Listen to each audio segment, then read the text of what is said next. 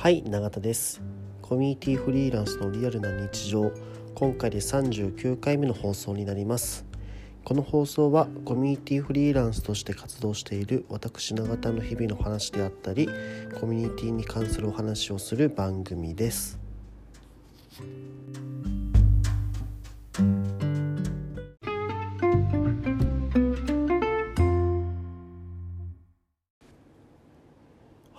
えー、昨日ですね、えー、私が、えー、とある仕事でですね、え、小杉湯さん高円寺にある銭湯小杉湯さんの方に行ってきました、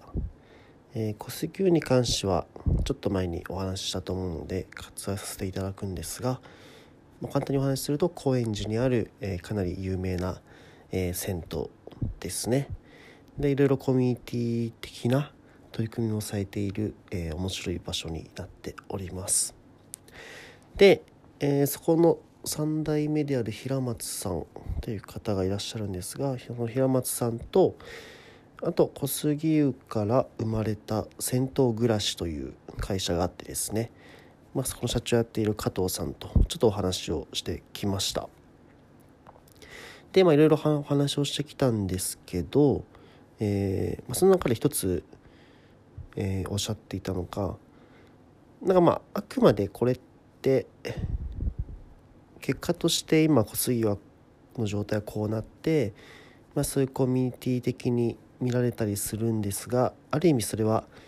えー、偶然というか、えー、結果としてこうなったっていう感じが強いんですよねみたいな話があったんですね。で、まあ、それを聞いてたもう本当にそうだなっていうか、えー、僕自身もすごい、えー、共感するポイントはあってですね、えー、まだ和製サロンもそうで今の形は偶然こうなったなっていうふうには思っております要はいきなりこれを狙ってやったかって言われるとそうではなくて、えーまあ、結果いろんなものを積み重ねた結果こうなるなったなっていうのが、えー、言えるんですよね。でそう思った時になんか結構いいコミュニティだなって思うとこって割と結果としてそうなっているパターンかなり多いんじゃないかなというふうに思っています。目の前の一つ一つの関係性やコミュニケーションとか、え、取り組みを大事に積み重ねた結果、え、生まれた価値っていうものがあると。でこれを意図しないことをが大事なんじゃないかっていう話もしたんですね昨日。要はあまりそうやって計画立てすぎてこう何年後コミュニティはこうなってるこうなってるこうなってるってできたらすごい、まあ、素晴らしいことではあるんですけどでもそれをしないことこそがいいコミュニティを形成していくポイントなんじゃないかという話をしていました。まあ、もちろんある程度のね、えー、こういうと感じになったらいいよねみたいなもちろんあるんですけど、まあ、綿密に計画立ててやるもんではないし、えー、これやったからといってこの価値が絶対生まれるっていうことはやっぱり言い切ることはできないし、えー、あまりされすぎると何でしょうねある意味運営自己満のコミュニティになってしまう、えー、ような気がしています。はいまあ、小杉さんも、えー、そういうことをしたかったわけじゃないし、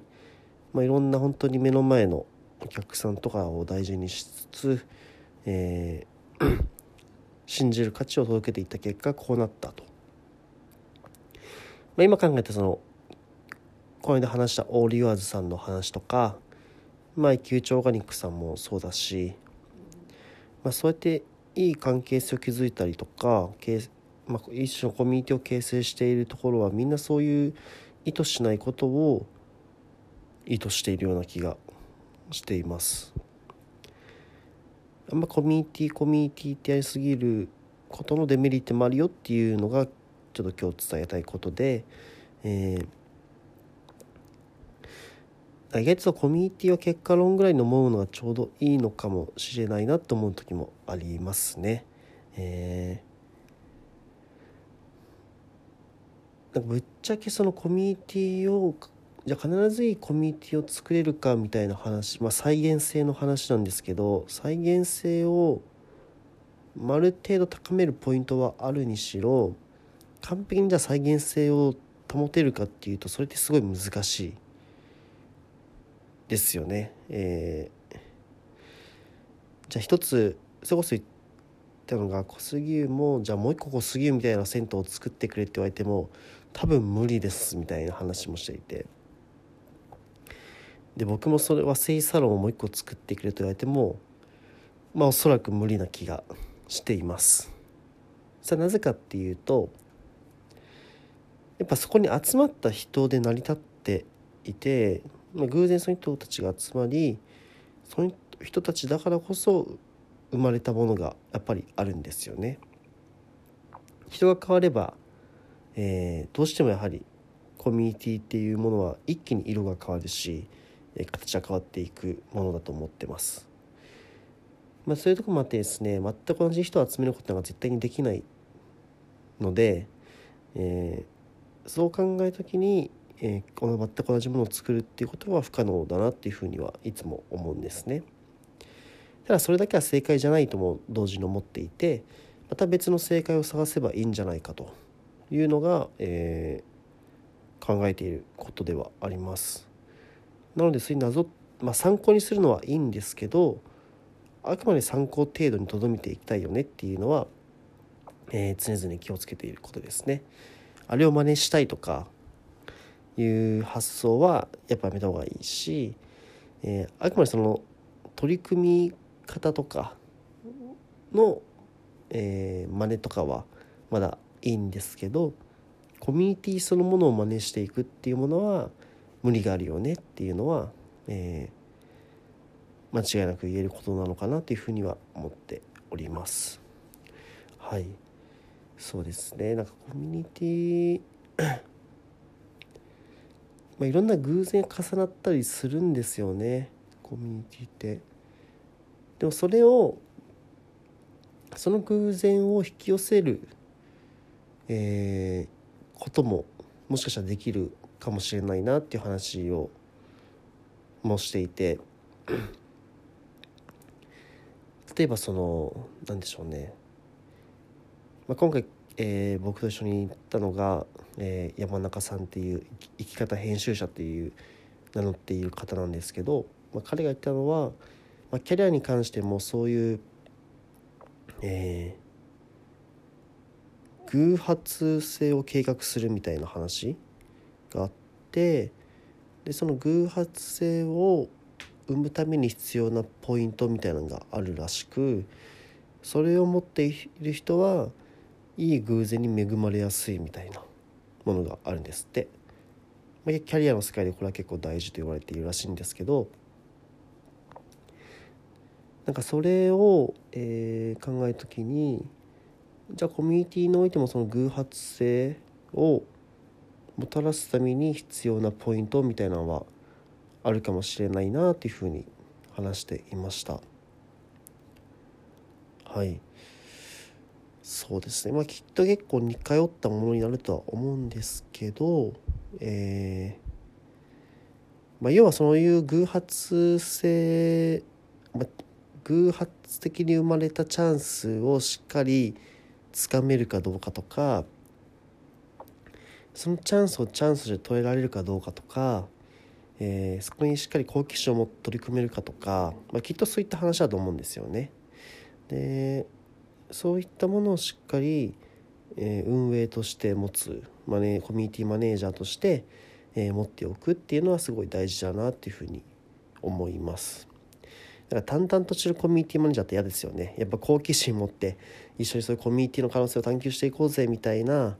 なんかあそこまで熱くなる必要はないんですけどでもそういうふうな心構えは見失わない人の方が僕は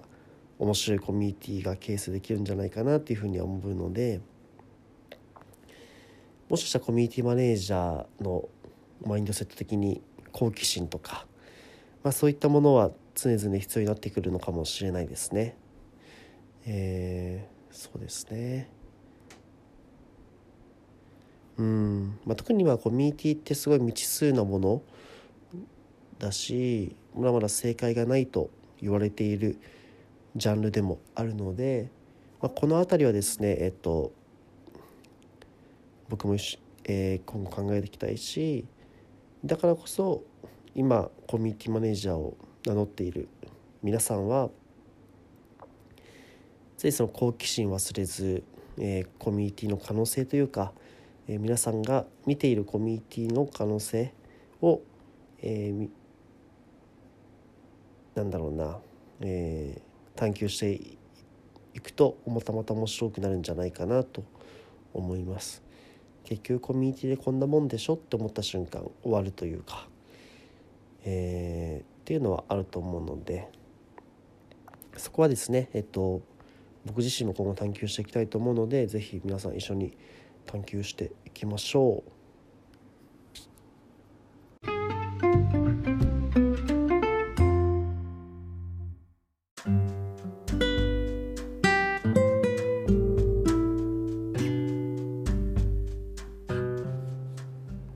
はい、えー、コミュニティフリーランスのリアルな日常今回の39回目の放送でした、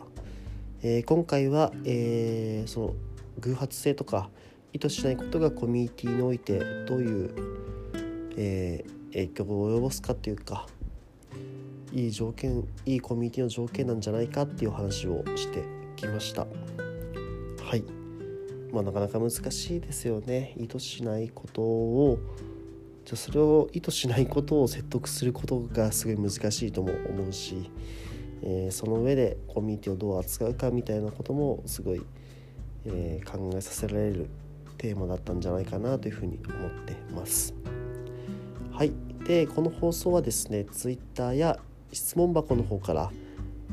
えー、皆さんのご意見ご要望を承っております。こういうこと聞いてみたいとか、まあ、そういうのあればぜひぜひお気軽にご連絡いただければ嬉しいです。